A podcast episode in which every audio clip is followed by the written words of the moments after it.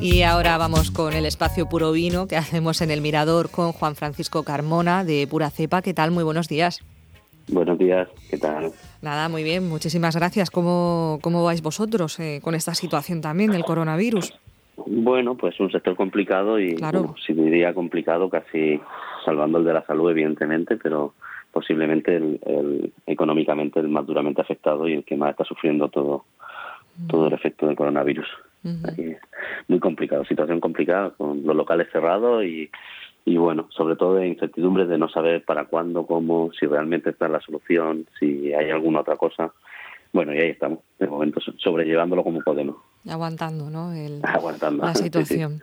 Eh, hoy queríamos queríamos hablar contigo de lo que es la figura del sumiller, ¿no? Y de hecho yo tengo la sensación ya como consumidora, no como no como especialista, de que cada vez hay como un mayor conocimiento, ¿no? De, de los vinos. Parece ser que en la población general, pero ya no sé cómo se traslada eso a lo que sería el propio sector de la restauración.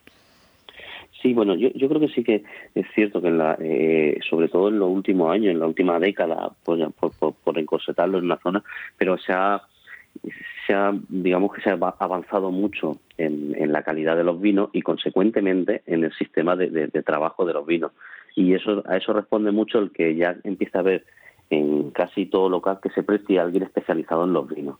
Pues ya empieza a haber mucha más cultura. No, yo, no, yo, yo llevaría esto más a una palabra oferta y demanda, ¿no? Al final, se oferta más servicio profesional de vinos porque cada día se demanda más ese servicio, porque quizá el cliente cada día se va especializando un poco más, va queriendo saber un poco más sobre el tema y por lo cual cuando va a un restaurante eh, que se precie bien, pues espera encontrar a alguien que le pueda ayudar a seguir creciendo, a aprender de vino o a disfrutar mucho del vino.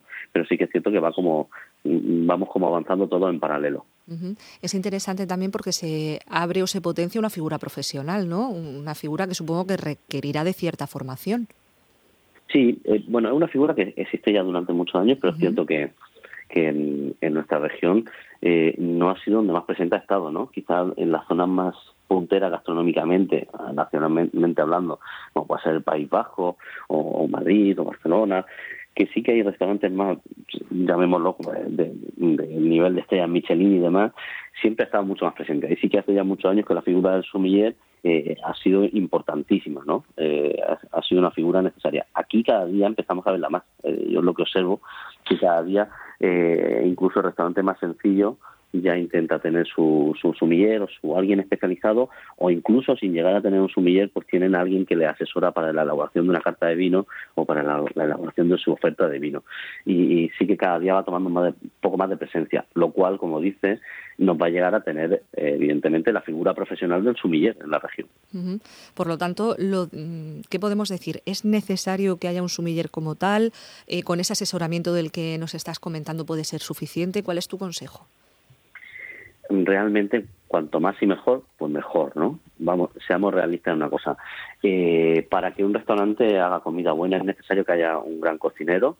Bueno, hemos tenido muchos restaurantes eh, muy, muy, muy eh, caseros, por llamarlo así, muy amateur de toda la vida, donde la, la señora ha hecho su guiso y ha hecho su tal y, ha sido muy reconocido porque o, el, o el, señor cocinero hacía su guiso, pero no eran quizás no era el cocinero más profesional de formación, sino era más de la universidad de la vida, como se ha dicho siempre, no había aprendido en una cocina, en otra.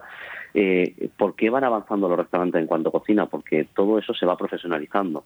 Ahora lo que se va haciendo es traducir todo ese saber de una vida en una profesión y se lleva a una universidad o a una escuela especializada y se le da eh, contenido a todo, ese, a todo ese conocimiento, se pone, se pone en valor. Entonces conseguimos tener cocineros que ya no son solo eh, con trayectorias muy buenas, sino que tienen la formación estricta sobre el mundo de la cocina, ¿no? En el vino pasa un poco igual, ¿no? Siempre ha habido vino en los restaurantes, pero es cierto que cada vez cuando más se profesionaliza el sector, cada vez se disfruta de una oferta mucho más diversa y más, sobre todo de más calidad.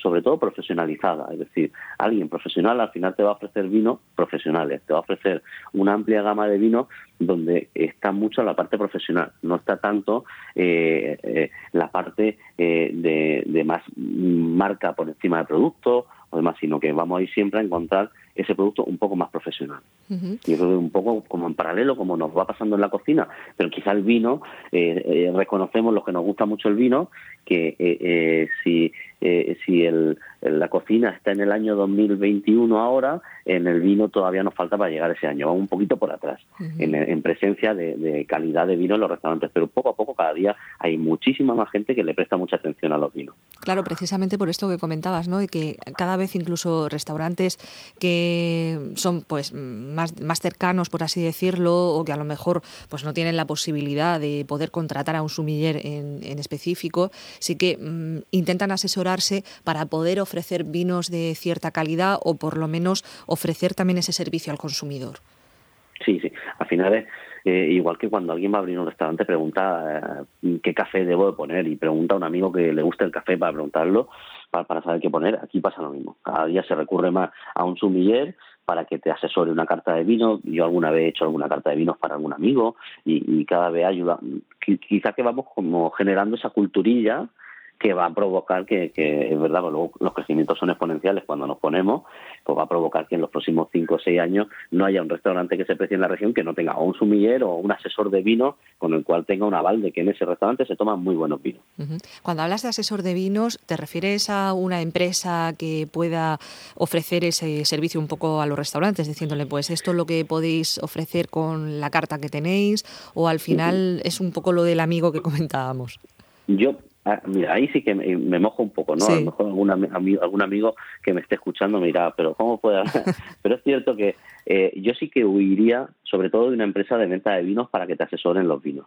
¿Por qué? Porque al final eh, el asesoramiento puede llegar a ser un poco interesado. Puede llegar, ¿eh? no todo va a ser así, pero siempre, pues evidentemente, si la empresa vende seis marcas, pues va a intentar que sus seis marcas pues sean de lo de lo más vendido, evidentemente, ¿no? Entonces, siempre para un tipo de asesoramiento de este tipo hay que ser profesional en el sentido de buscar una empresa profesional o, alguien profesional que, que, se sepa que no mantiene vínculo, es decir, que, que al final eh, es estrictamente profesional. Eh, hay, hay, empresas de asesoramiento ya para nivel gastronómico, tanto en cocina como en sala, que te van a ayudar a eso, o puede optar por, un sumiller que ya trabaja eh, su carta de vino, que te seduzca, que te parezca que es buena carta de vino y que quieras tener algo parecido, pues optar por, trabajar con esa persona.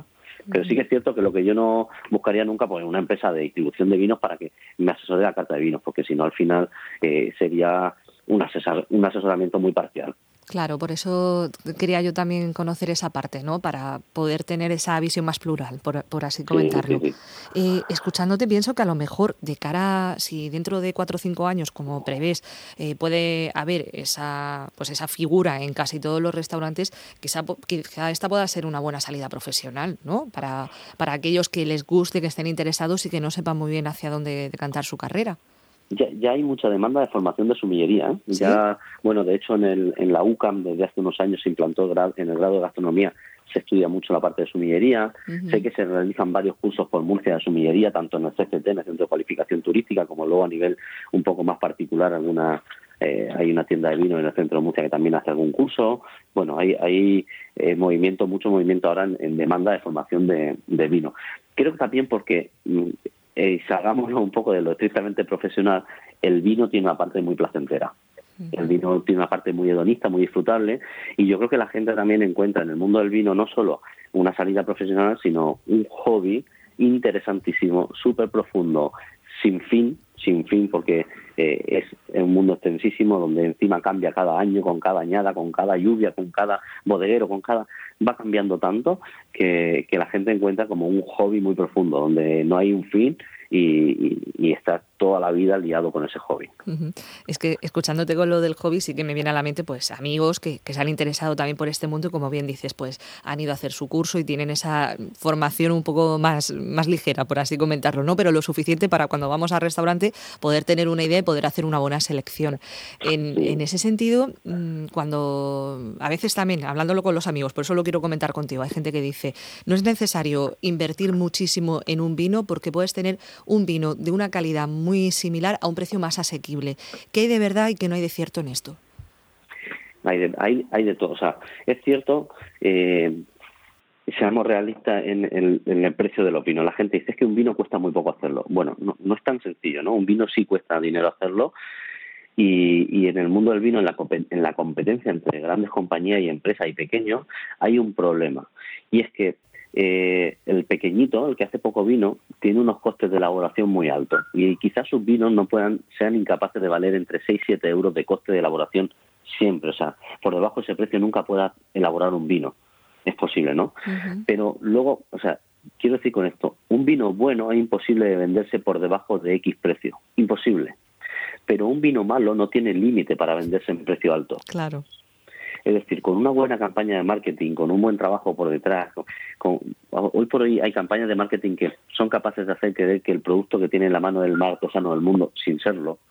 Eh, entonces, con una buena estrategia y campaña de marketing, tú puedes hacer que un vino que vale 4 euros se esté vendiendo a 40 en el mercado. Ahí es donde yo sí que eh, reclamo, por favor, la ayuda de alguien especializado, la formación o la información de alguien especializado, que sea capaz de segmentarte cuando realmente estás pagando el coste real de un vino. Porque hay vinos de 40 euros que cuestan 40 euros elaborarlo al 100%, o sea que el, que el bodeguero gana muy poco. Porque hace 400 botellas, porque un año las puede hacer y otro no las puede hacer, porque invierte un montón en esa viña, trabajo todo el año, tira agua al suelo, selecciona un montón y el vino cuesta 40 euros. Ese vino es imposible venderse por debajo de 40 euros, vale ese precio, pero tenemos que saber identificar dónde está. ¿Por qué? Porque luego en paralelo puedes tener un vino de 40 euros que realmente costó 5 hacerlo. Y eso sí que pasa y, es una pena, ¿no? No es un ataque al sector del vino, pero oye, en el mundo de la comunicación hace su trabajo y, y el mundo del marketing y entonces pues pueden conseguir que un producto eh, relativamente barato consiga tener un precio muy alto en el mercado. Entonces, contra eso sí que el sumiller puro, que por ejemplo yo me dedico a la sumillería, sí que somos un poquito más terroristas de esto, de decir, no, pues esto hay que cargárselo. sí que somos atentamos un poco más contra eso y no lo defendemos y, y si podemos intentamos evitar que, este tipo de vino esté. Por eso también, antes decía, el, entre sumilleres hablamos, y que no me malentienda nunca, que siempre decimos que quizá uno de los peores clientes que puedes tener es el que ha hecho un curso de vino. Porque mucha gente con un curso de vino cree que ya que ya lo, sabe todo. ¿no? Sí, y entonces cuando llega tu cliente este que dice, no, no, no, es que he hecho un curso y este vino, este vino está, este vino está pasado. y te quedas así como diciendo, ¿cómo, cómo? No puede ser, no puede ser. Y tú lo pruebas y dices, no, este vino es correctísimo. No, no, yo es que he hecho un curso. Este Casi como los médicos y Google, ¿no? Que miramos en Google y vamos al médico y pensamos ya que sabemos un poco. un poco así, un poco así nos pasa. Y cuando viene alguien con un curso, al final, eh, eh, cuando alguien se dedica al vino de verdad y es humilde, posiblemente, y y esté representando una carta de vino en una sala, posiblemente sea alguien con una trayectoria de muchísimos años en el vino, no de un curso, de 15 años catando mucho vino pues hay que confiar en ello. Dejamos ese mensaje. Claro, hay que confiar en los especialistas en cada área, eso está, está claro. Eh, Juan Francisco Carmona, de Pura Cepa, de Restaurante Pura Cepa, que todas las semanas participa con nosotros en este espacio Puro Vino. Muchísimas gracias por atendernos. Mucho ánimo en esta etapa en la que nos encontramos de cara también al sector que, que te compete y recibe un abrazo.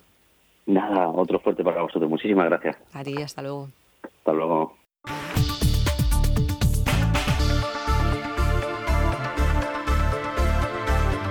El Mirador, en Onda Regional de Murcia.